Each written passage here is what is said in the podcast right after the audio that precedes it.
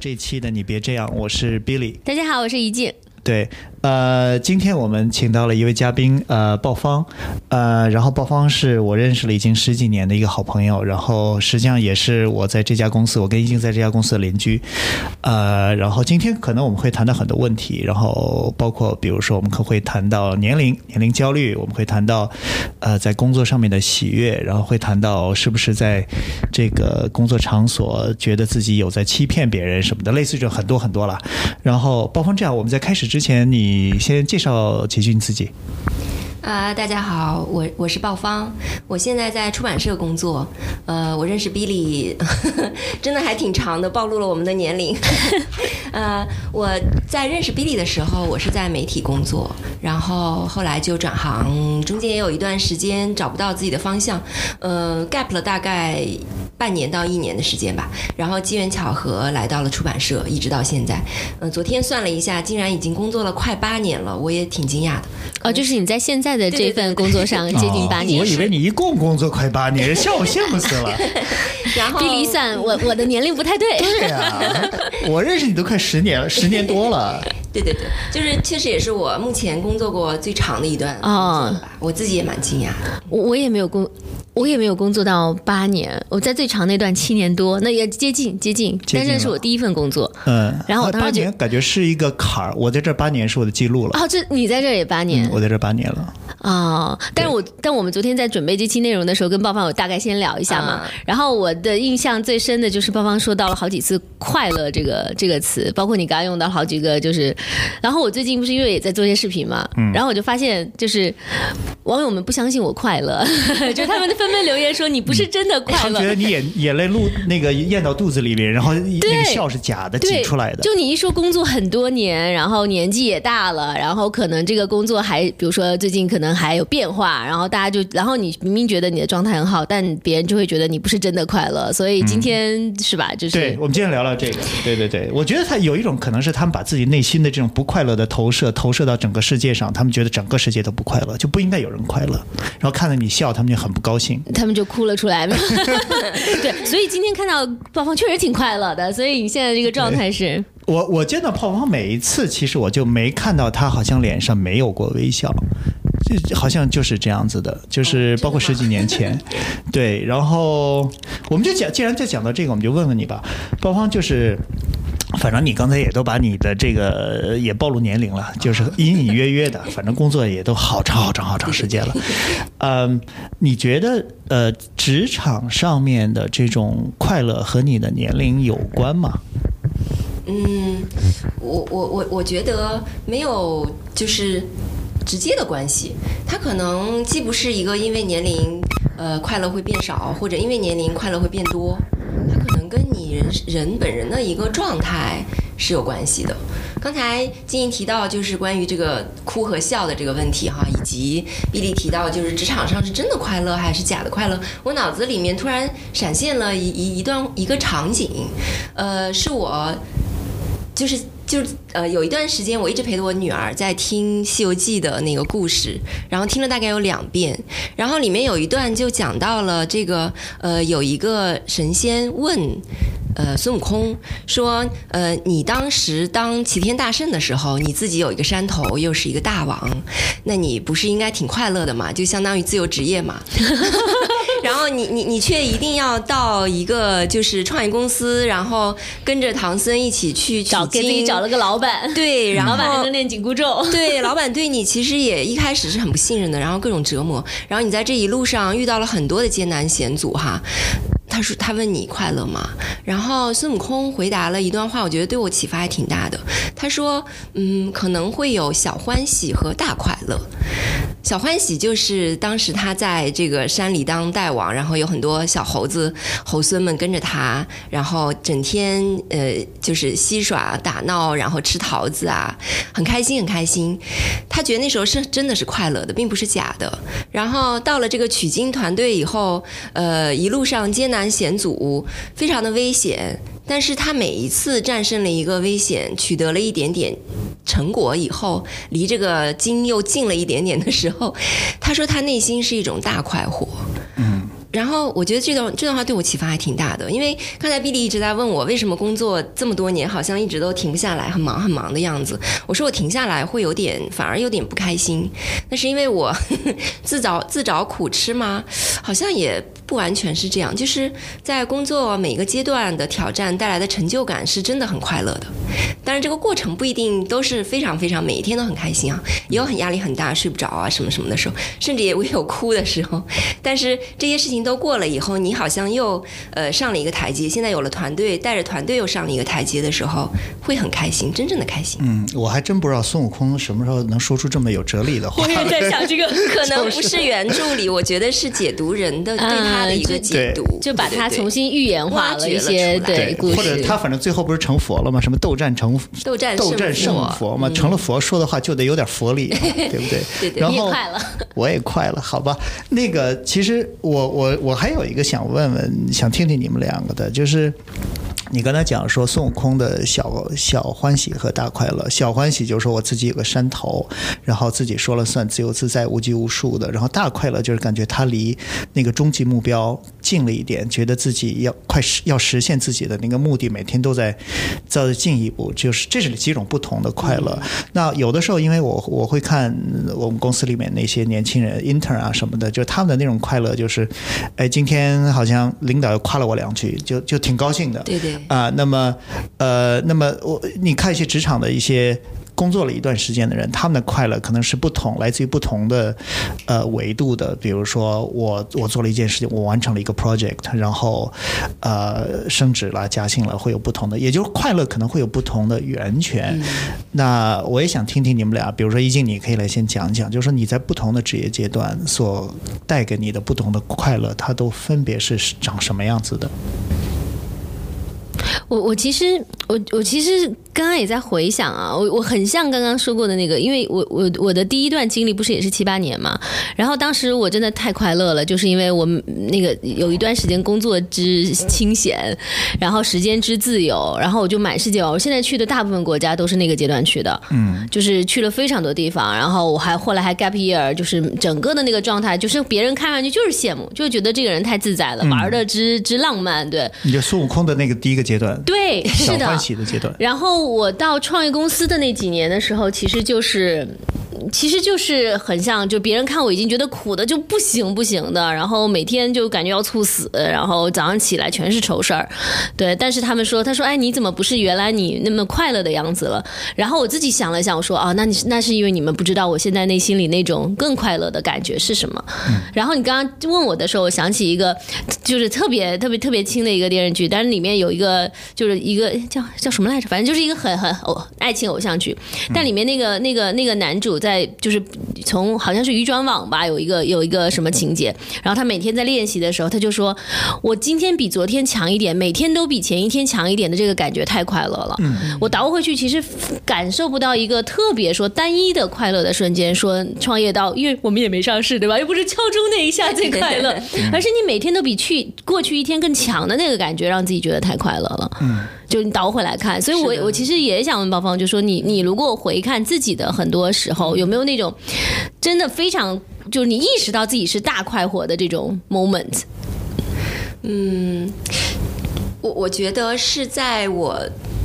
真的挺像您刚才说的，就是回想自己比十年前、二十年以前 初入社会的时候的我，好像呃。有了很多的改变，可能在很多人看来是没有改变。你好像一直是二十年以前那个，嗯，就是蛮有活力的那个样子哈，不太像一个中年人。但是我觉得，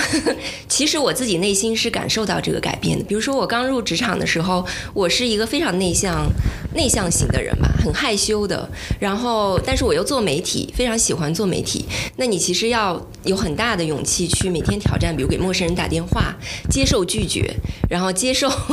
很多的，就是。嗯，就是你表达的别人无法接受，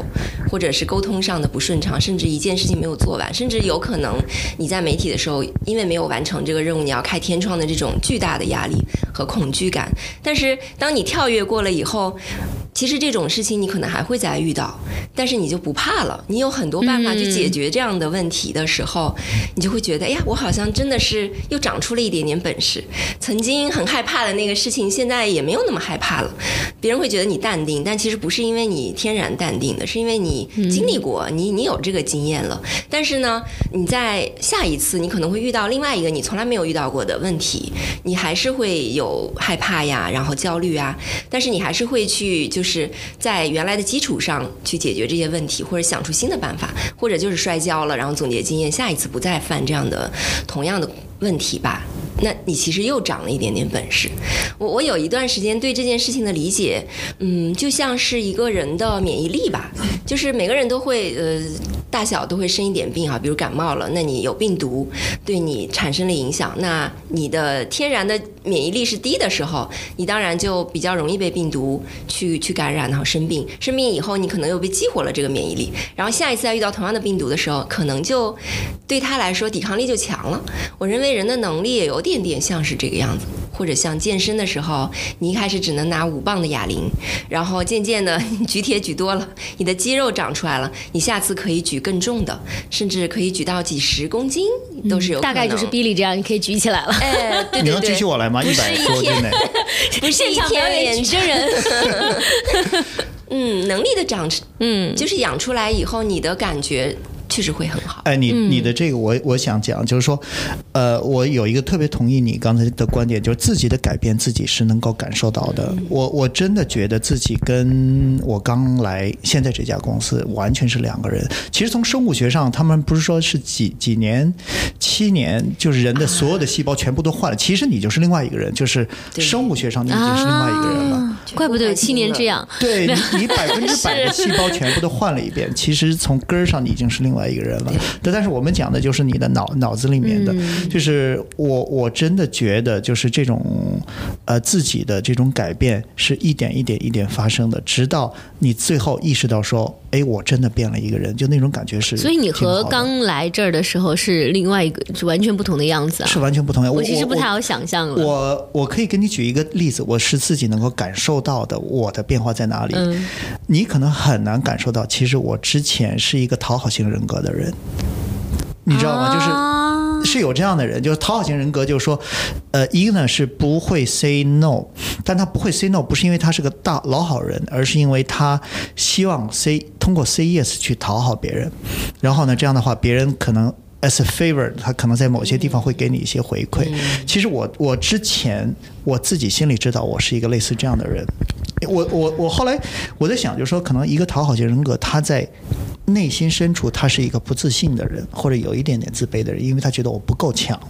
我不够好，以至于我要讨好一个任何一个我现在还不知道他是不是比我强的人，我先讨好他一下，因为有可能说他会不会伤害到我，或者以后能不能给我点好处。但是随着这些年的历练，然后像刚才包方讲的，就是我一点点变强，我拿五五磅的哑铃，明天我拿十磅，然后慢慢的我可以举起一个更重的铁，然后他的这种信心是通过一个正反馈的一点一点一点建立起。来来的，然后慢慢后来，我突然发现到，我好像已经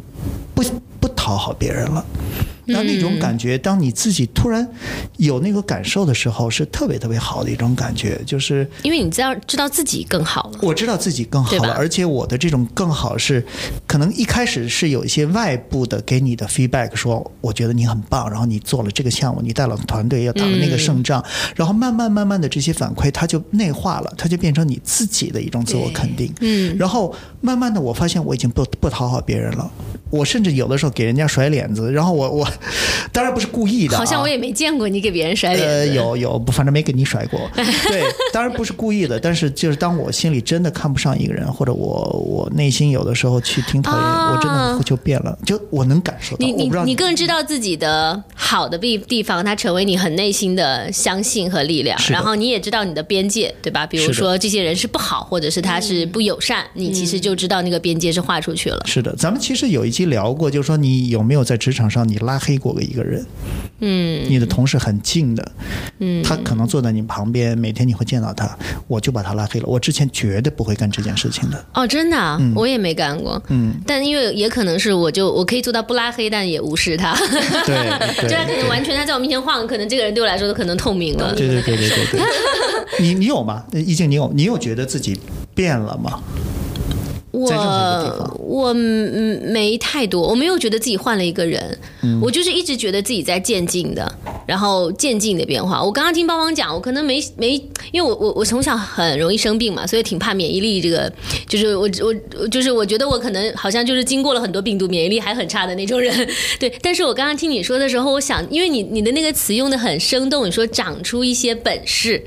对，因为我经常会说能力啊、强啊，或者是对，但我觉得你说长出一些本事的时候，我脑子里的画面就是就像长翅膀一样。人说人随着年纪渐长，羽翼渐丰嘛，就是你你羽毛、翅膀、肉，你知道吧？肌肉就是那一点点长出来，然后等你长的那个翅膀是大大只的翅膀的时候，你能飞的高度，你能看的东西，你知道你不会突然到了一个多高的高度，或者突然有一阵风你就害怕了，就是这种感觉，对吧？很像是那种快乐，好像很像是你你随着这个年年时间的长成，然后知道自己可以去飞更远的地方了，然后你不会怕突然有一阵小风或者妈妈的翅膀不在，你就你就不敢出窝了，就这种感觉好像是对对好像是一种快乐。对。但有一种说法，你你你你没翅膀，你摔不狠啊，对不对？你长了翅膀，你摔就淹死啪一下的都是会水的呗。这一说，我们觉得职场又焦虑了起来。你这个人，原来居然是在贩卖焦虑。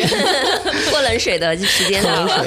但是你有没有就像刚鲍方讲的，你觉得每天都比昨天变得更好，然后这种变好会给你带来巨大的快乐？你有这种感觉吗？我我觉得是的，我我，但我最近有一点点不够好，嗯，所以讲讲让大家高兴高兴，哪儿不好了？就是因为鲍方知道我们其实现在在一个变化呃工作的变化期嘛，然后我们的业务其实其实退了，然后我们的人其实还在一段交接期，但实际上是个失业状态了，对，或者说无就是不不需要那像原来那样工作的状态。但我特别同意爸爸刚才说的，因为很多人就很难理解说不工作多好呀，对吧？然后但是我们恰恰今天可能。尤其是棒棒昨天说起来的时候，我觉得工作恰恰是很快乐的，对我们来说，我们可能得让大家真的看到说工作是很快乐的。所以我这一段时间，因为你一下子变化，然后我的比如说作息，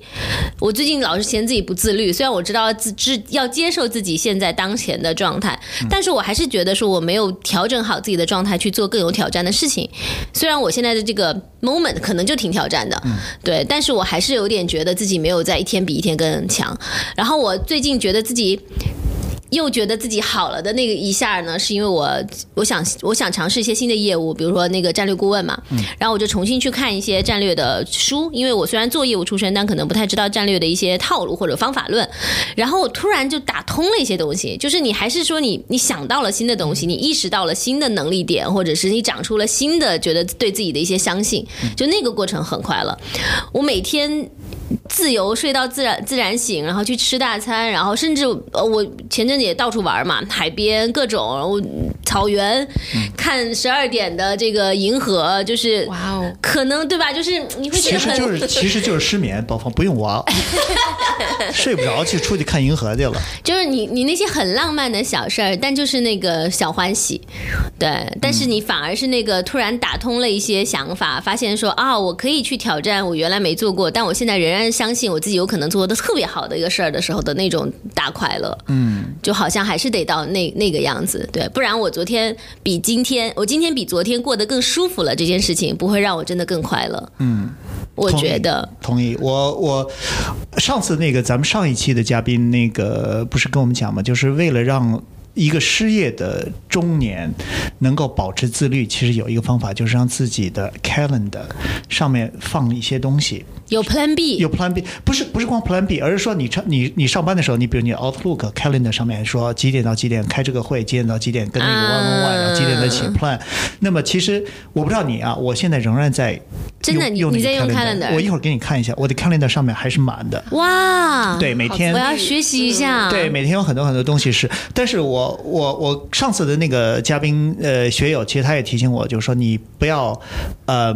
就是很很多很多失业的人嘛，他就今天西藏，明天大理，然后后天他就觉得这是一个失业的人该干的事情，这些事情其实我倒不觉得该干，但是我觉得我该干一些这些事情，即使我今天没看到成果，但是。几年、十几年以后，我会为我今天做的这些事情而骄傲的事情。比如说，我现在在学法语和西班牙语，我同时在学这两门，而且我很 serious 的在学。哦，真的哦是的，我想知道，因为其实我想给自己一个挑战，我想知道我自己这辈子到底能学会几门语言。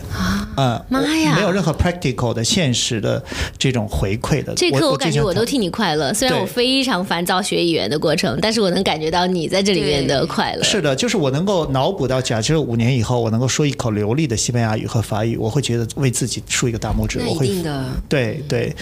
所以我不知道了，就是可能每个人有自己不同的快乐的。对，但我们现在都是在失业过程中找快乐嘛。但是，哎，爆方有中间你好像有停下来过，对吗？对你也停下来过，那个时间段是，就是我们现在可能我们刚好都处于这种，就是工作的时候，我们好像是比较愿意挑战，然后变强，然后变快乐。但是中中间，你有觉得在什么时间点是不在这个状态的时候吗？其实那段时间，呃，我我在媒体离开，嗯、大概是在是呃，就是正式离开之前有一段时间，也其实还是在工作，但是那个工作的状态已经不是原来那种加满了油，你有非常多啊想做做成的事情，然后你也明确的知道应该要做什么。那个时候是一个相对迷茫的时候，呃，然后我我其实很难忍受在一个工作状态却很迷茫，所以我还是后后来选择离开了。所以你是裸辞，嗯，对，是裸辞的。裸辞了以后，我就是没有办法适应在家里面，就是 纯粹的待着。呃，也也是一样啊，像 Billy 一样，我我给自己安排了，比如我我要学习什么，然后每天要做什么。但是那段时间，其实我更多的是在寻找我下面要做什么，也看了很多嗯乱七八糟的文章啊、书啊，就是总在寻找一个突破的机会，让自己能够重新回到点燃自己这个小宇宙的一件事情上去。其实那那段时间，我觉得是我可能最近这十年最不开心的一段时间。嗯表面上看起来非常的闲，嗯，大概多久啊？大概得有一年左右，加上就是在工作状态，但是不怎么开心的那个时候，嗯。一直到离开，一直到呃在家待了一段时间，一直到重新找到新的工作，我觉得我好像又回到了一个我愿意去挑战的一个状态。嗯，而且你当时我没记错，应该你当时在就是你已经意兴阑珊，对于那一份工作的时候，其实它是一个非别人眼里非常好的工作，对吗？因为当时应该是已经在你你媒体总共多少年？嗯，媒体一共待了有十几年，但是中间换过不同的不同的公司公司或不同的杂志，对，但在最后一个公司应该是有五年左右。然后而且最后是芭莎，就属于已经算是顶级的对这个杂志。对，所以迷茫也在这儿，就是因为嗯、呃那是一个。嗯，相对来说是一个呃业态也在变动的时候啊，就媒体因为嗯有新媒体的冲击，可能在那段时间是比较明显的。那很多的同事，原来的同事可能也在嗯、渐渐的找到了新的方向，然后呃。工作的业务也在做调整，在摸索。那我原来的业务线呢，其实有一点太熟了，但是好像又没有什么新的突破。嗯嗯，我又想做新事，但是在原来的平台上，呃，并不是说那个平台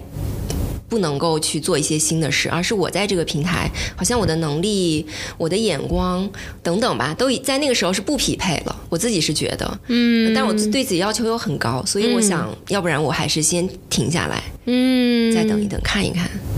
哦你你觉得不匹配是一个什么概念？就是德不配位那种意思吗？是是啥？怎么上来就骂人呢？这主持人。咱们这个 我我觉得咱们这个可能是节目的风格不就是这心感觉样的吗？是是有点，就是呃，我还在这个位置上，然后公司也对我还挺好的，嗯，然后我好像不用干什么也可以继续呃保持这个对光鲜的保持这个位置，保持这个收入，保持这个出差出国，嗯嗯，那个时候媒体还是条件还是很开心的，哈，就像您上一份工作，可能全世界到处玩，我也是大部分的出国旅行都在那个阶段，嗯其实是很开心的，就是我待着好像也。至少还我我自己感觉这个惯性可能还能再保持一段时间吧，嗯但是我自己内心是很恐慌的，因为我我我已经不知道我我在这里的价值是什么了，我自己的价值是什么？就是有一天如果公司说对不起，我希望你再考虑一下，那我应该去做什么呢？我那个时候是没有明确的答案的，我我我觉得。我可能不会让自己到那个境境界吧。嗯，而且我我理解那个不比，因为当时确实说到像媒体的这种业态变化嘛，我们知道就是其实当时很多人就开始去试着玩新媒体，对吧？视频、公众号等等，但其实未见得，比如说鲍方，我们去看他，肯定是一个很愿意挑战自己的人，但你未见得是就想挑战别人现在正在突突然一窝蜂去做的那个事儿，未见得就是你一定想挑战的方向。我的感觉啊，比如说现在所有的互联网人恨不得都得去 AI 一下，嗯但也未见得就是我立刻。其实我很想给自己找到更大的挑战，但未见得我这时候就去学 AI 代码，对吧？就是我我能立刻进入到大模型这件事儿嘛，就有点有点像这种感觉，对吗？我我的感受对吗？就是那种不匹配是，其实其实当时杂志也需要变化，是的，就是我也尝试做，那个时候是公众号，其实也尝试做，但是没有做好。嗯，也挺难，很多传统媒体在做也挺难，而且有的时候，嗯，确实有些就是匹配度是有一些，比如说我我就我就我就不可能写出段子。对，然后我写的话就会特别理性，就是有的时候就是会有一些这样的错位，对吗？对，这是一方面，就是新的业务挑战了一些，但是都铩羽而归了。然后原来的业务呢，好像也可以继续做，但是你已经是靠着惯性在做了。嗯，就是比如采访的人，他们已经呃还是这一类型的人。嗯，我想问他们的问题，好像也就差不多 是在重复。嗯嗯，这就是凡尔赛叫对顶级的这个人和事没有好奇心了。对，当然他们其实可以挖掘出其他的维度哈，但是在我当时的这个呃视角或者说是能够呈现的方式里面，并没有新的东西可挖掘了。嗯，我觉得是内外吧，都都到了一个好像走不通，需要停下来或者换一个赛道的一个阶段了。嗯，那我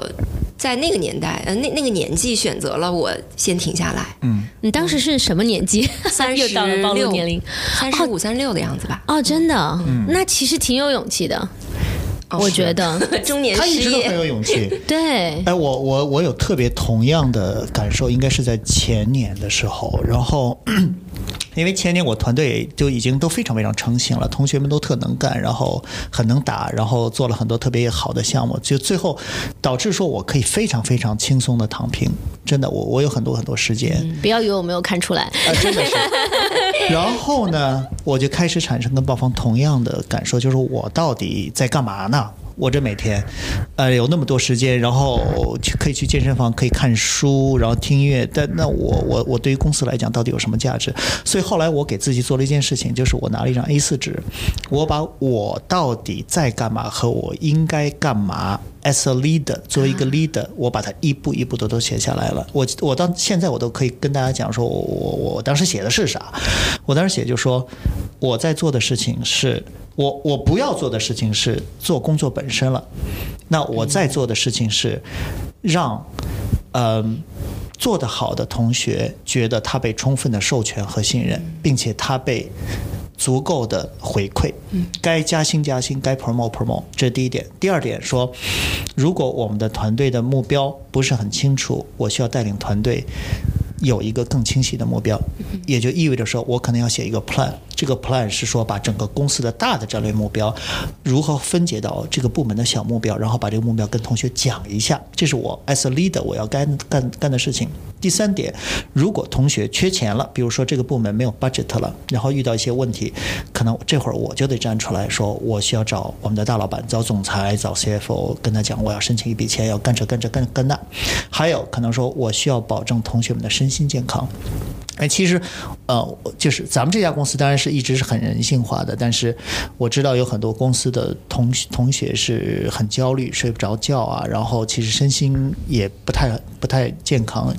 所以我说这是我作为一个 leader 需要干的事情，我要让每个同学尽量的快乐。当我把所有这些事情那张 A 四纸写了大约有八条，我当时印象里是写了八条，我拿着它，我说我作为一个 leader，好，我好像还是有价值的。哇，所以后来我就，所以后来我就没有那么。那么焦虑了，就是我没我虽然没在干工作，但我觉得我在干了自己该干的事情。嗯，对。后来我又停了两年，我就觉得，嗯，我是一个好老板。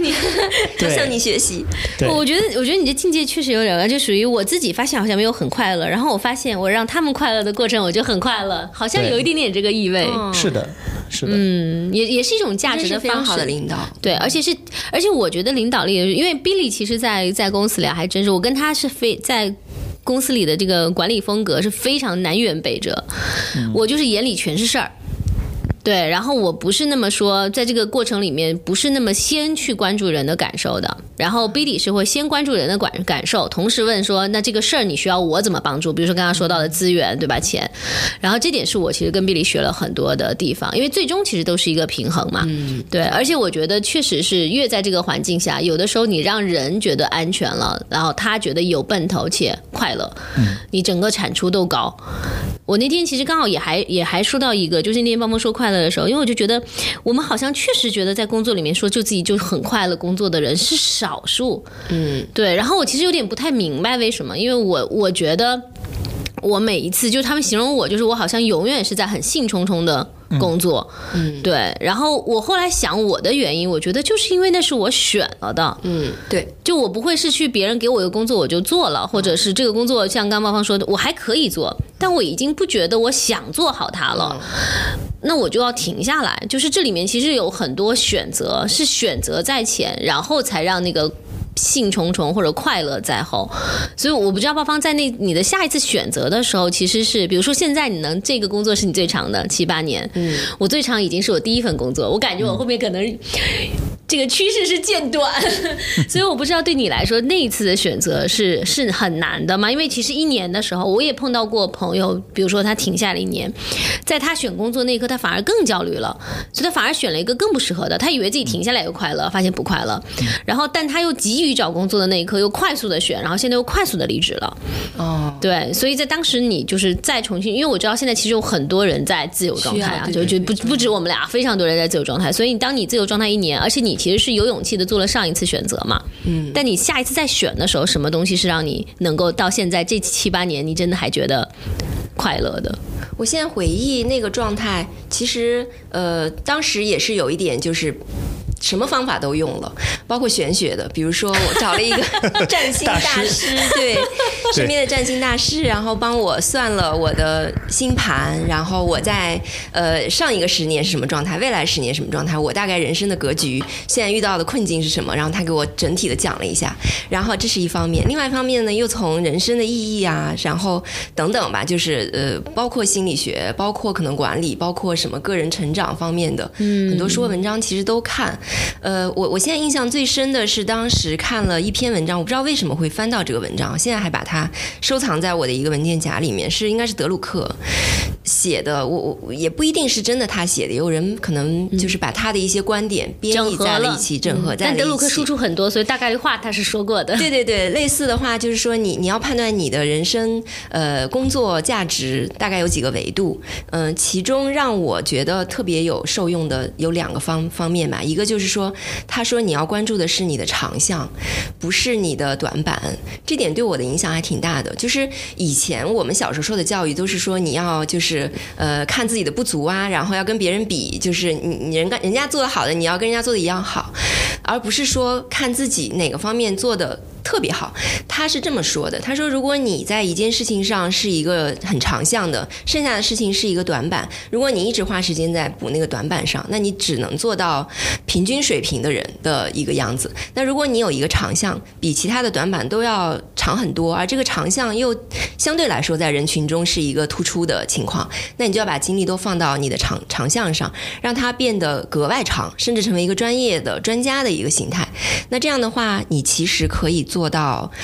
优秀到杰出。他说，其实人跟人之间的区别是在这个地方，精力的分配上是这样的。我觉得我还挺挺挺受启发的，在这一点上。第二点，他就说到，呃，其实你要去关注的是你自己的。就是核心是在你的价值观上，就是这个价值观是你要经常问自己，做这件事情你的价值感在哪里？你你得到的快乐是钱，是别人的尊敬，还是真正来自内心的这种成长和价值？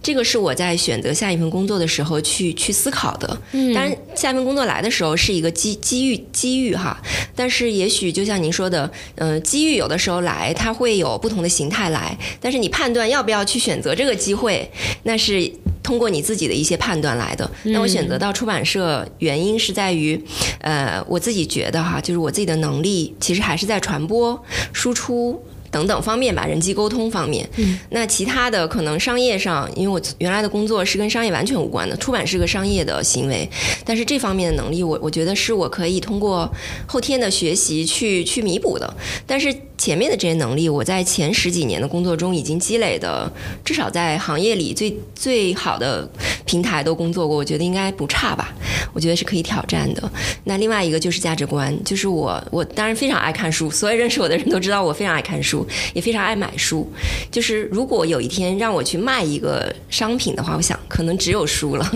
别的东西我卖，你说卖保险吧，或者卖 其他的。最近自由职业者就都纷纷被安利卖保对对对险。，是的，是的，不不是说我对卖保险有任何的看法，是是是这这是一种个人的选择。我只是说我同样的时间花在我必须要去向大家推荐一件东西、卖一件东西的话，我想就是书吧。所以我就正好有这样的一个机会，所以我就来出版。你你还记得我最一开始认识你是什么情况下认识你？对呀、k i n d l e 嘛，对，我当时是在卖书，然后当时他是媒体，你知道，我见到他是要鞠躬的。我搞了一个活动，然后就媒体作为媒体老师来，哎呀，感谢感谢媒体老师这个出席，然后给我们写好点儿，就是就是这样子的。所以就是我，包括给我们的感觉就是这些年就从来没有停，就是是个就是书这个东西，其实比当时的杂志或时尚什么，其实更印在你的骨子里的。对，我在呃我在杂志工作的时候，其实就非常崇敬在出版社工作的老师。那个时候，后来我工作在杂志工作最后一年，其实有一个板块就是推荐书。嗯、所以所以也是因为这个原因，所以跟亚马逊在当时在亚马逊工作的比利认识了，然后啊 Kindle 像等等的。呃，然后我自己平时很喜欢买书、看书，所以接触到出版社的老师，我也是觉得哇，他们在我眼里是一份非常神圣的、浪漫的工作。当然。真的来了出版社，发现并不是 工作，并没有那么浪漫哈。原来在我的想象中，我说出版社的老师说每天的工作就是，呃，约作者喝喝茶，聊聊人生，然后再看看稿子，然后再再说说未来，然后这就是他的工作嘛。其实当然现实哎你说到这个爆棚，我突然插一句，你知就是我我曾经思考过一个问题，这个问题就是说有哪个工作在外边看和在里边做是一样的？嗯，因为你知道吗？如果你问任何一个人说你的这个工作你你觉得怎么样，好像很少有人说我特别喜欢，而且我建议我的朋友、亲戚朋友、我的孩子都来干这个这个工作。好像我印象里啊对，咱们聊过。聊过这个。哪个职业是你愿意让孩子也让孩子从事去从事的，我印象里只有两个职业，这个好像是美国的一个大学，然后做了一个大样本量的调查，你们可以猜一下哈。我我直接告诉你们答案，一个是演员，一个是运动员。嗯，而且他问的呢是那种，当然当然是做的相对比较好的演员和运动员啊。嗯那么他说我愿意让我的孩子继续做运动员，和让我的孩子继续去做演员嗯啊。当然我后面他是怎么说的我有点忘了，但是他的那个结论我记得特别特别清楚。啊，但这个答案还挺从现实来看，呃，至少演艺圈人士的孩子继续从事演艺圈的工作还是挺多的。我觉得是因为这两个东西对基因要求都比较高，所以他们觉得能传承，对，这应该是一方也面，也是一种可能吧，嗯对吧？一是问的可能是已经成功的，对。而是这个成功里面对于身体条件、长相，就等于他其实有很多基因要求，对对对。然后他的孩子蛮大概率继承了这个基因要求，所以你去推荐孩子选的时候，可能就是比如说，当我们去推荐的时候，我们可能都是说实话，再怎么挑战快乐，也是磕磕碰碰走到四十岁的今天，对吧？就是你也经历过职业选择，你也经历过创业的苦或者大公司的约束等等，你是很难去想象说推荐我的孩子就走这条路，它就叫好的路。我我都很难想象这点，而且尤其是等他。个假设孩子找工作的时候，世界可能都变了，那个时候有完全新的职业，你很难会把自己磕磕碰碰走过来的职业告诉他。嗯，对，除非那个东西，我觉得也许基因加努力就，甚至资源就已经可能挺能帮助他。所以你说演艺圈可能孩子是，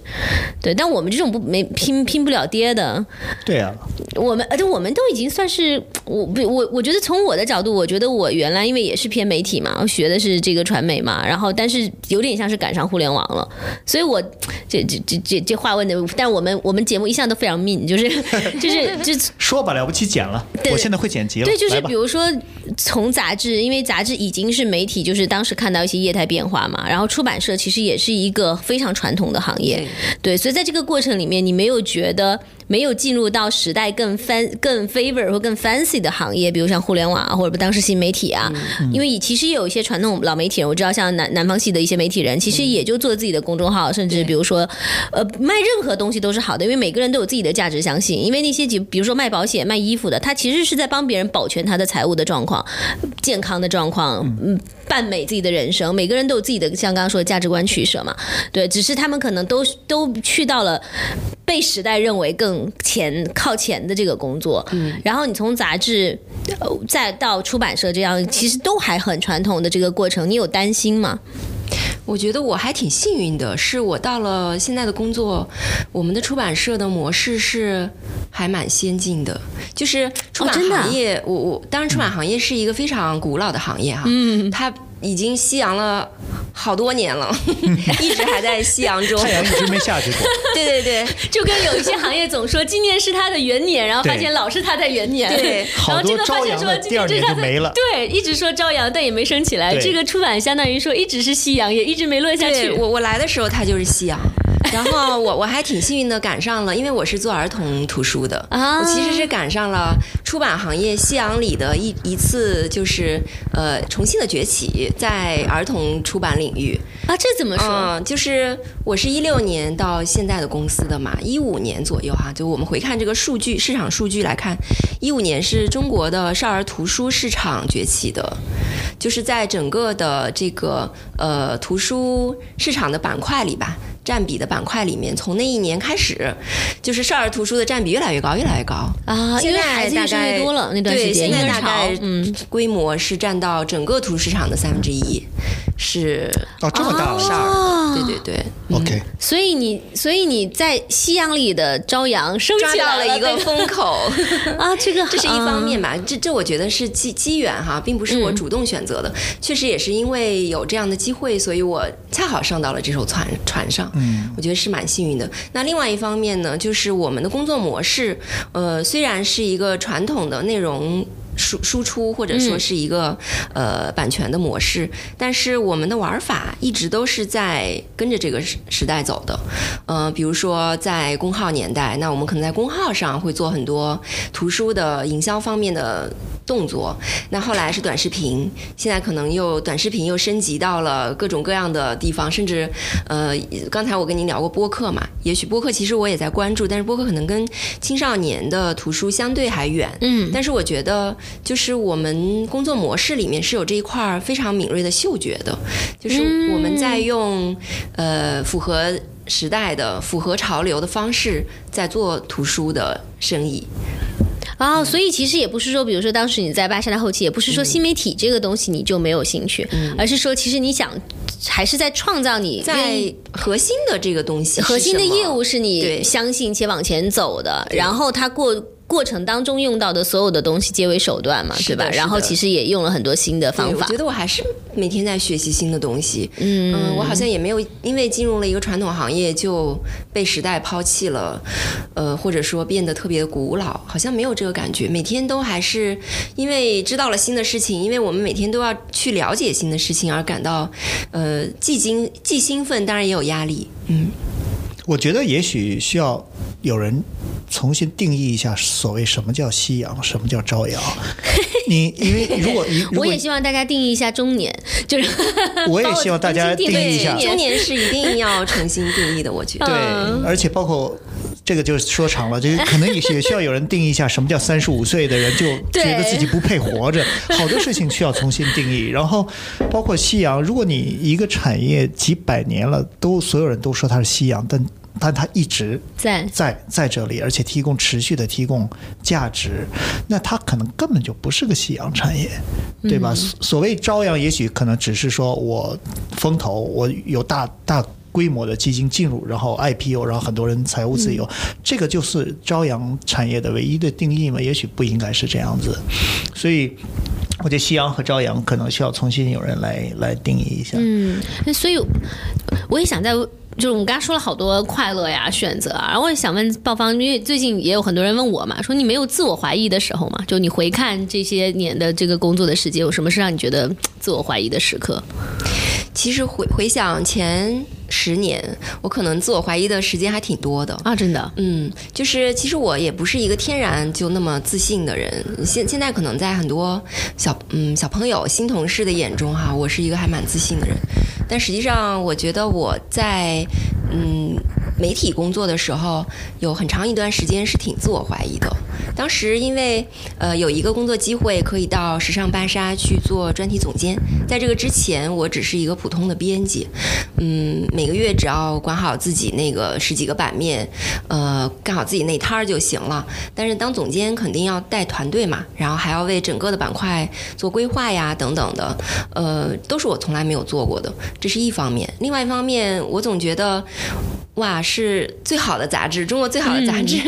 那我我也认识其中的一些编辑，原来作为撰稿人也和他们合作过。在我眼中，他们都是非常非常优秀的人，老板也非常优秀。那我我就会有一个自我怀疑，说我是不是嗯、就是在某些方面欺骗了他们，让他们误以为我跟他们一样优秀，一样厉害，所以才把我招进去做这么重要的职位。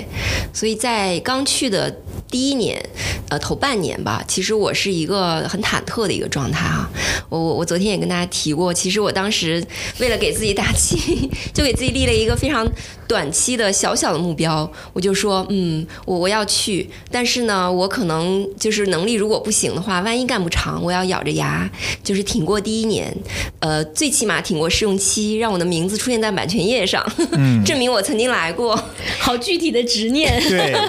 对，然后抱着这样一个，就是一个嗯，觉得哎呀。怎么怎么着，咬紧牙也能够实现的一个目标就去了，然后，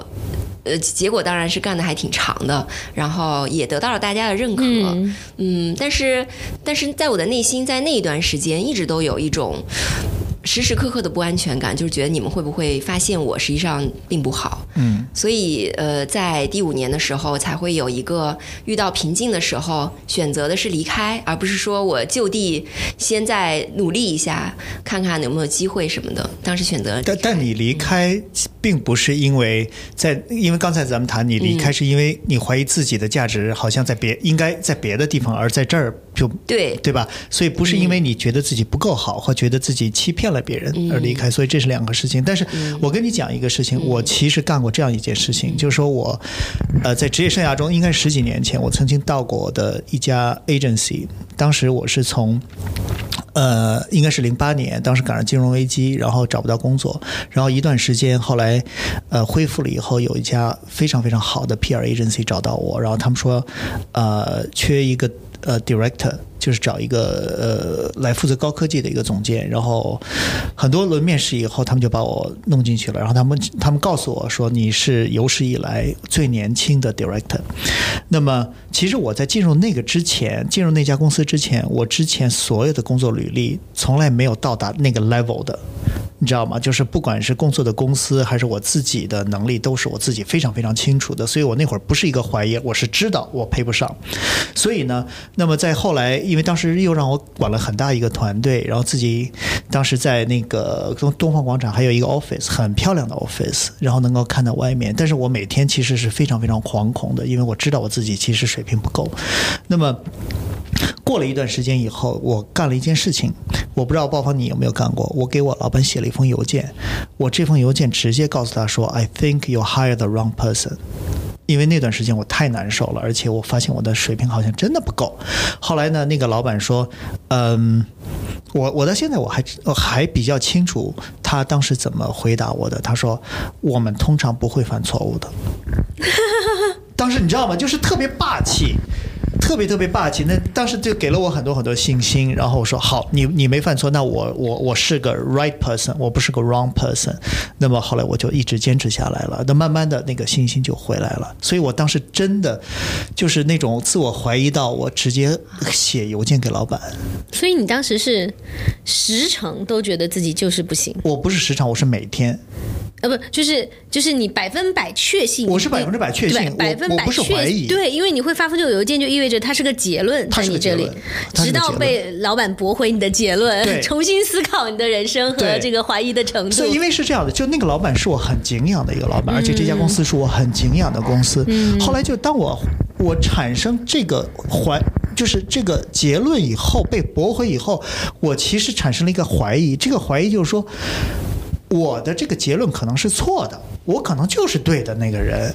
呃，只是我不知道。只是我现在每天过的日子很难受，也许这种难受的日子它本身就是个正常的日子。也许每一个即使最 capable 的人，他也是会到了这儿也会有自我怀疑，因为这个东西太 challenge 了。所以，而且那个老板我是零，我对他是零怀疑，就是他讲的东西我都是充分相信的。他说你是个 right person，我就说我是个 right person。所以，其实，在那点上，我觉得他是给我注入了一针强心剂的。嗯，呃，所以就是那个是我到今天我都能铭记在心。的一那个，我觉得很感动。这个 moment，一个是说你真的你那么真诚的面对自己的怀疑，甚至叫否认，对吧？你觉得自己就是不不是的，然后但是同时你还写信告诉了老板，对对吧？然后老板也既然用选择了一个这么就告诉你你错了，我是对的的方式，但凡他说我想一想，你是不是得慌的一？但凡他说我想想，我可能就真的要走了，对的，对吧？就是我觉得这个还是。挺幸运的，就既难得又很幸运。你万一赶上一个老板，其实你也不。就是，其实这里面我我自己觉得，就是我觉得这个怀疑或者被认可，其实有时候就是你不知道而已。比如说鲍方那时候其实是不知道吧，你也不像他一样完全的相信自己就是不配吧。嗯，你是不是只是不知道配不配？就我觉得不知道和觉得自己就不是也又不一样的状态。不同的状态。嗯，我我现在对这件事情的看法，可能不是一个呃固定的结论的看法了。嗯，呃，我现在把一个人的成长或者能力。看作一个过程，它永远是一个过程，嗯，它不是一个呃，就是我一到了哪个值就不会再增长了，或者我天然就带着这个。出场状态来了，我不可能再改改变这个设定了。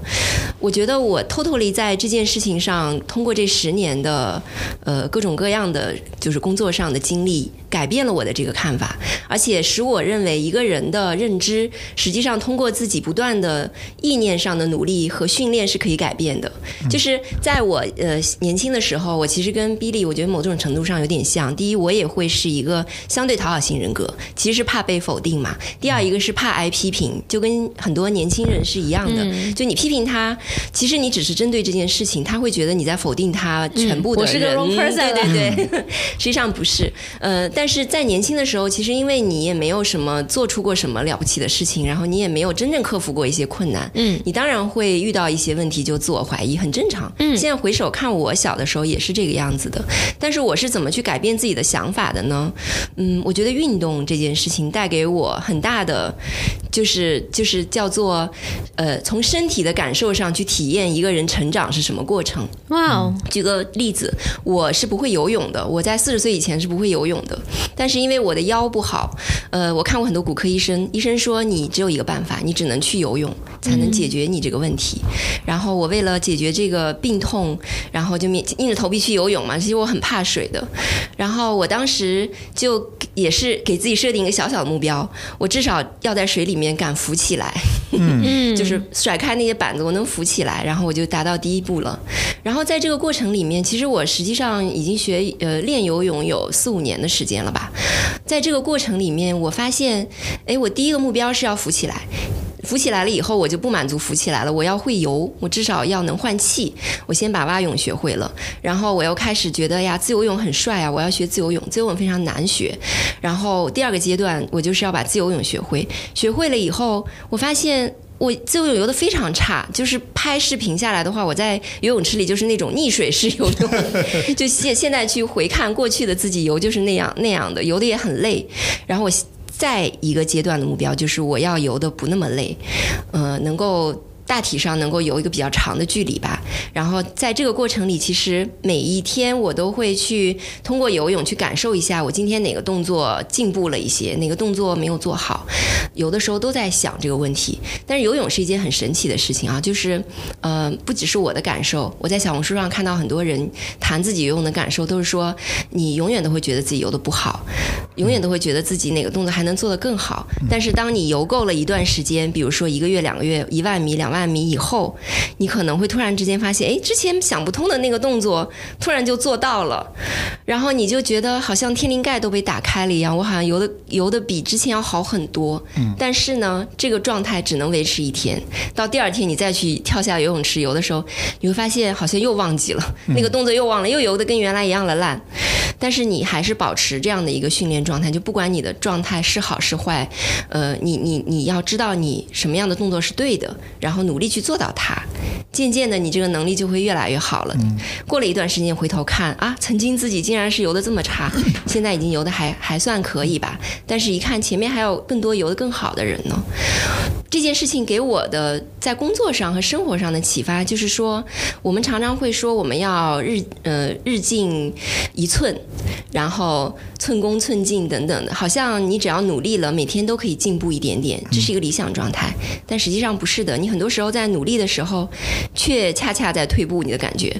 或者说努力了一段时间，到了一个平台期，你也没有办法再突破了。嗯，这个时候人就会感到不自信，觉得自己很差。但是往往在那个时候，你要再坚持一段时间，你就忘记这个状态，你就每天还像第一次一样的去做。再过一段时间，你可能就会上一个台阶。对，小时候应用题不就是吗？一个蜗牛爬一墙，每天爬三米，然后往下掉两米，然后再爬三米，问几天爬到墙头？对。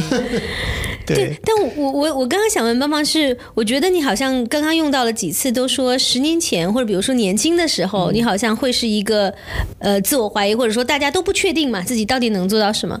你如果形容你的现在，你觉得最大的区别是什么？就你现在如果在工作中去，比如说你假设又换一份新工作了，或者是你在这份工作中，因为我知道你也说过，它其实始终也还是有压力和挑战的，对吧？你会怎么形容你现在啊？我现在和以前的那种相比，我觉得我最大大的对这件事情的改观是在于，我现在遇到困难，或者说我失败了，或者被批评了，或者做错了一件事情的时候，我的看法是。OK，我就是没有经验，这件事情上我就没有没有经验，或者说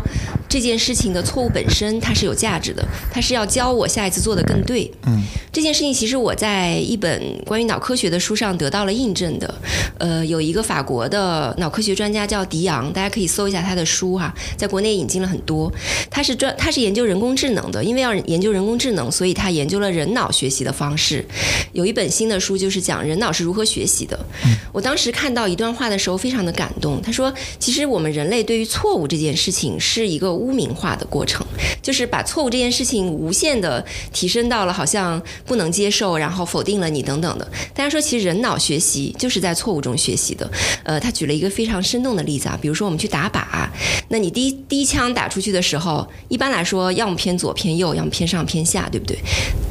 那从错误的角度来说，你就是犯了一个错。但是他说不不是错，而是你下一个动作是在这个动作基础上去纠偏。嗯，比如我偏右了，那我就往左一点点嘛，下一次可能就会接近这个靶心更近一点了。第二枪也没有打对，那你再看一下这个位置在哪里，你再继续去纠偏，这就是人类大脑去学习的过程。那其实我们所有的事情都是这样的。我今天犯了一个错，我今天这件事没有做对，我想一想，那并不是因为我。天生不会做这个事情，也没有任何人天生就会做这个事情。那么这一次只是给我一个纠偏的机会，我下一次争取把它做对。嗯，我现在犯了任何的错，接受任何的批评的时候，我都是这样来提醒自己的。然后长时间的告诉自己，其实也是给自己洗了一个脑。之后，我我觉得有一天好像我就不不不太害怕犯错了。嗯，正向 PUA。对吧？对对对。哎，但是其实有你你的那个打靶的那个例子很好，嗯。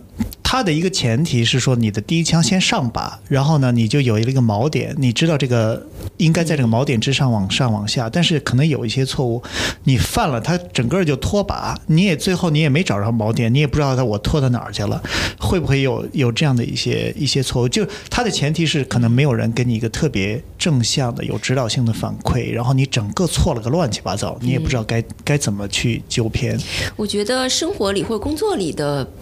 锚点是很多的，嗯，它是多维度的。一个是你可能，比如说是你来自你的领导，或者来自你的客户，或者是来自你的竞争对手等等吧。就是你可以在多维度去找到实际上这件事情的锚点在哪里。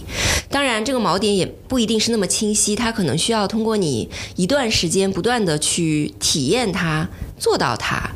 去做本身是有价值的，然后你才能够去总结。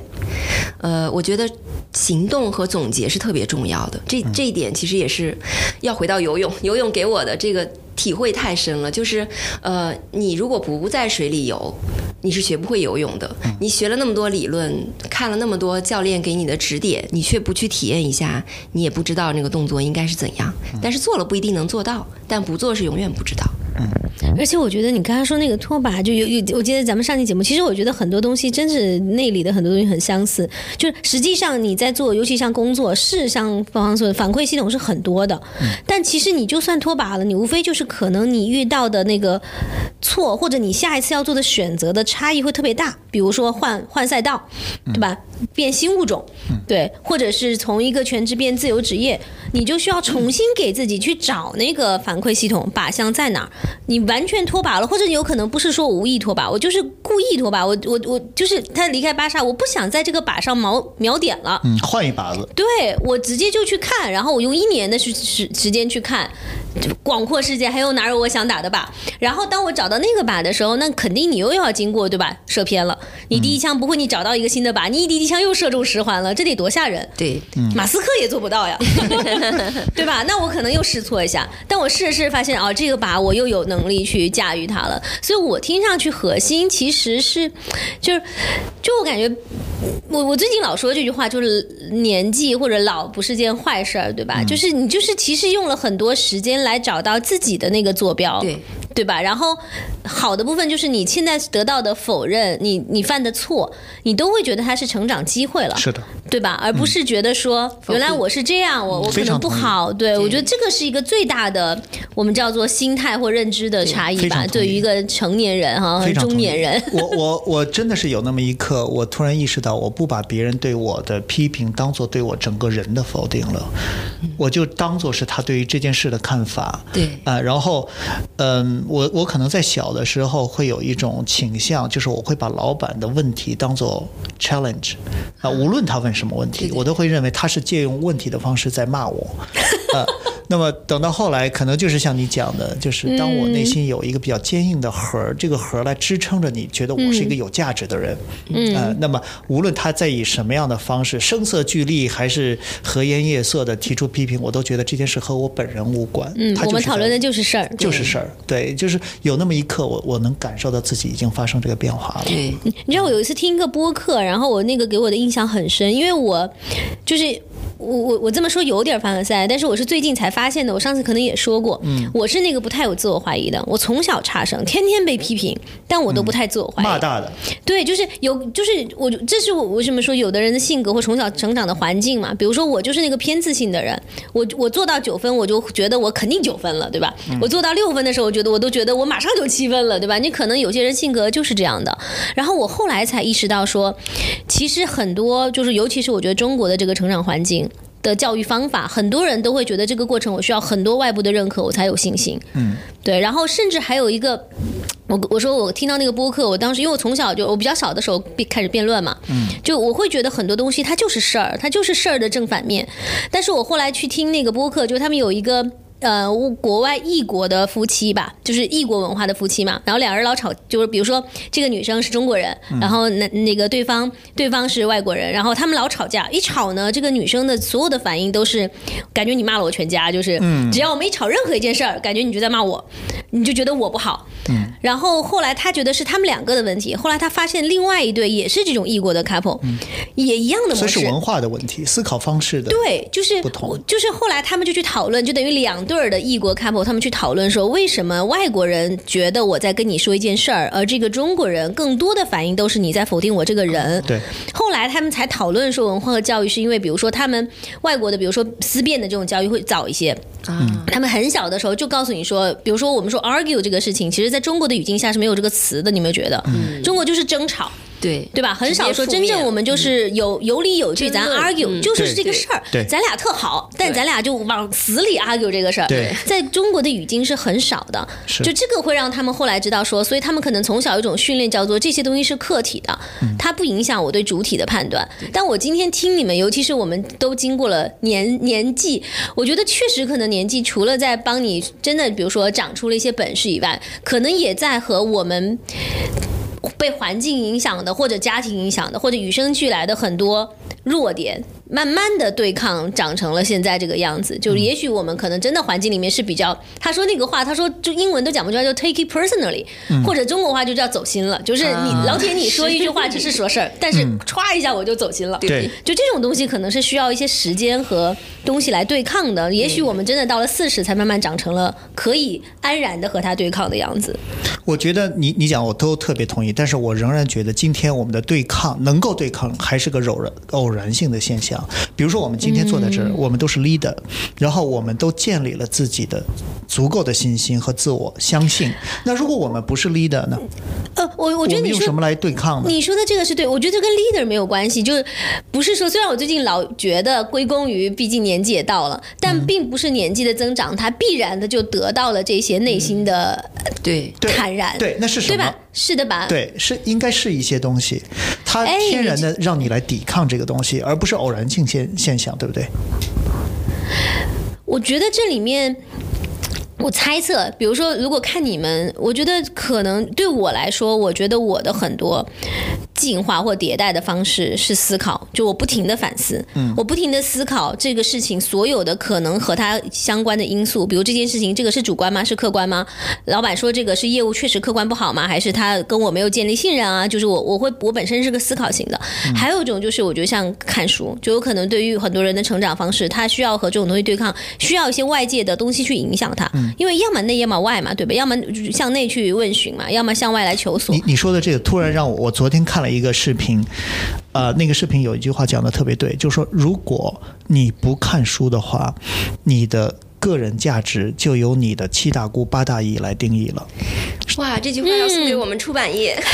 真的，这句话我当时就觉得说的好极了，因为你不看书，你没有那个坐标，你没有把，你不知道什么是能够提供给你核心价值的那个东西，于是就别人来告诉你，是这样对吧？可能就是那些 B 站、小红书那些网红，然后他们告诉你是有钱就是就是有价值的，然后你就不要 diss 网红，我们也传播正能呃，我们也。希望成为网红，然后于是你就天然相信了，说那个东西就像钱一样，它是个一般等价物，你就就没有别的思考了。我觉得这个是，就是说我们成长，比如说像刚刚那个文化，可能你想这个人都从中国然后出国，他一定已经比较不是 culture 上肯定不是一个最最经典的那种，对吧？中国没出过国的，然后受家庭影响，七大姑八大姨都非常封闭的这样一个环境下的人，他可能都要等结婚吵了十年架，可能反映说这里面有冲突。但你除了和人和过程中的信息和反思以外，我觉得确实是书是一个很很大的打开眼界的方式。Billy，你应该也给我推荐过一些书，对吧？就是书会在各个阶段让你知道说，原来世界上有这种人，原来有这种观点，原来有这种思维方式，原来有这种应对的方法，对吧？甚至看一些心理学书啊等等。就我觉得这个确实是打开人原来的所有局限的，对，而不是说我真的靠吃饭，是吧？我们下面进入爆方的荐书环节。说到哎说说到我的专业了，我我自己对读书也是有阶段性的。呃，我其实到了这个年纪，我已经很少读真正所呃纯心灵类啊这这一类的书了。呃，我我其实更关注的是一些呃。我们我原来不知道的知识，我现在在做的少儿类的书也是偏知识向的、科普向的。嗯嗯，这其实也是我个人的兴趣，也是我对于生活和人认知的一种一种了一种理解吧。因为我觉得一个人的认知，如果仅仅局限于他所，比如说呃从小到大到大学受到这些知识哈，那如果毕业了以后也没有再深造，只是在工作中去学习它跟工作。紧紧垂类相关的知识，嗯它肯定是一个很封闭的环境嘛。那再拓一点点，那就是今天的各个传播媒体，包括新新媒体啊等等的片段化的信息。呃，不是说它不能吸收，而是说它其实很难建立自己的一个知识体系。嗯知识体系在一个人的人生中特别重要，是因为，嗯。比如说，我今天看了一个关于宇宙的知识，我生命中对于我们人类如何出现在了地球上，地球又如何出现在了宇宙中，宇宙是怎么来的这件事情，可能就有了一个认认识。那我对生命的理解的深度是不一样的。嗯。那再再再反过来说，如果我我又看了一个可能关于量子的方面的书，呃，那我不一定是会会对量子这件事情理解的非常深刻哈，但是突然之间我维度会变成说，哦，它比原子、分子这些我们小时候学化学、物理的时候更小的维度，它可能是目前人类对于所有物质理解的最小的颗粒的理解。那量子的存在的态，它又是有很多超出我们。生活常识认识的这样的一种存在态，它并不仅仅存在于科幻小说里，而存在于今天非常前沿的，呃学。就是学术领域，包括应用领域里面了。那它对我的生活是没有直接指导意义的，但是会让我的对整个世界的看法又产生了一点点的改变。我觉得人的改变是在这一点点、一点点的叠加中，可能有一天就会像训练一样，它就突然之间有了更不一样的一个格局了。那这是一方面，另外一方面，我觉得每个人都要建立自己的一个知识体系。这个知识体系的原心是自己的兴趣，这个兴趣爱好每个人都不一样，也许有人。喜欢美食，有人喜欢旅行，有人喜欢就是各种各样的文学作品都没有关系。那圆心是自己，那这个圆心往外拓一点点，就跟它相关的各个领域的知识，你可以加进来的，渐渐就会成为你的一张知识地图。你带着这个知识地图，你对这个世界的好奇心会非常大。就像我们去旅行，我们要做攻略，我们拿了一张世界地图，我们说今天要去这个国家，那明天要去那个国家，阅读是一样的，我觉得可以帮助你的人生。我们有的时候因为困于这个现实的原因，我们可能身体走不了，但是我们的心灵可以去很多很多地方。阅读是非常好的一个办法。嗯，哇，为我们的事业做了一个广告。我觉得这事业是不太能吸氧了，感觉不会吸氧，人类还得靠它进步呢。重新定义啊！你要接荐书吗？有什么好书啊？嗯，我自己自己读的书是，我觉得你想一想，我们可以最后说加一个彩蛋，我们看看还有没有其他的这个。我我我有另外一个问题，就是它突然引发我一个思考。我前一阵我一直在看一本书，就是曼德拉写的，叫呃《漫漫自由路》嘛。他因为在监狱里被关了二十七年，那么在这个二十七年里面，实际上他是没有太多机会去接触书籍的。当然，他时不时的看一点点杂志，然后他都是偷着外面，感觉好像偷偷。给他弄进来的，但这在二十七年里面，他其实他的思考和他对于整个他所从事的事业，他一直有在进化的。那么我在想，就是也许书是一个天然大家能够接受的塑造你自我价值和判断决策的一个手段。那除了书以外，还有别的吗？就像这种，我闭塞了二十七年，我出来仍然是一个。领袖，啊，我我我对这个世界的看法仍然是大家能够拥护的。比如说，通过跟别人的谈话，那么其实都是输入了，对吧？对。我通过跟别人的谈话，我通过旅行看到更大的世界，应该也会有一些其他的输入方法。对吗？嗯，其实，呃，不只是读书，读书也不只是获取知识的唯一的手段啊。其实今天的人是很多的，呃，包括像跟不同的人交流，对，或者是你在生活里面见到的各种各样的事情，嗯，包括你在工作中遇到的开心不开心的人，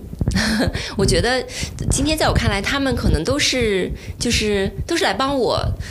成为一个更好的自己的，嗯，一个一个机会吧。就是，然后再通过跟他们的接触，或者跟见到了不同的事情以后，你自己的思考、反思，再去跟你已经建立的这些知识体系，或者说思考体系、自己的个人哲学体系建立一定的连接，它一定会有一点新的改变或者新的触动。就是个人的一个知识树，我觉得它是生长的，它也不是就是永远都是那个样子。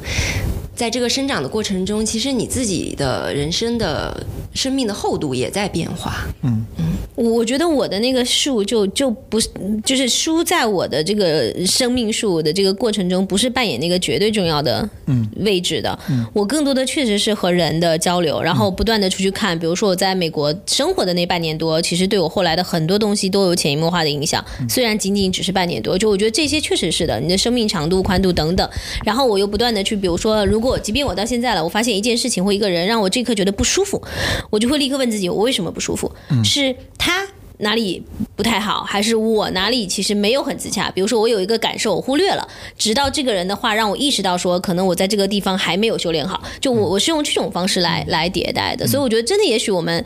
我觉得今天最大的那个问题就是我们一开始啊，菲林姐，我我们昨天跟包方聊说，我们今天聊这期节目，我们当时可能会觉得很多人觉得到中年就变得更。无聊、更焦虑、更不快乐，或者工作也更不快乐。我们可能本来想聊的是，你不必然随着年纪的增长而不快乐，对吧？比如说，鲍方就是属于现在可能还和年轻的时候一样，然后或者是我也更快乐了。对，或者我也一直觉得我的我的工作状态一直是年轻态的，我并不觉得随着我能力增长，我变成了一个更更中老年的样子，而反而是觉得自己还很有冲劲、很有挑战欲。就我觉得这个是我们本来想聊的，但其实倒回来，就像刚刚说的，反面也是。你也并不因为年岁增长而必然得到智慧，对对，而是因为你其实需要有更多的支持的系统、知识的积累、对人生的体验，才会变得更哎对，以及反思才会变得更智慧。然后我们当然都希望这个不管是快乐的工作还是更有智慧的人生，是我们随着年纪增长真的就会得到的。是的，对，只是他也需要你做很多努力和进化。对我突然想起，我有一个朋友有一句话，就他讲他的快乐是来自于什么？我觉得这句话特别打动我。他讲他的快乐是说，我每天都比昨天更喜欢。我自己了，就他的这个话不是一个自恋型的话，而是说他觉得每天的自己都是一个更好的版本。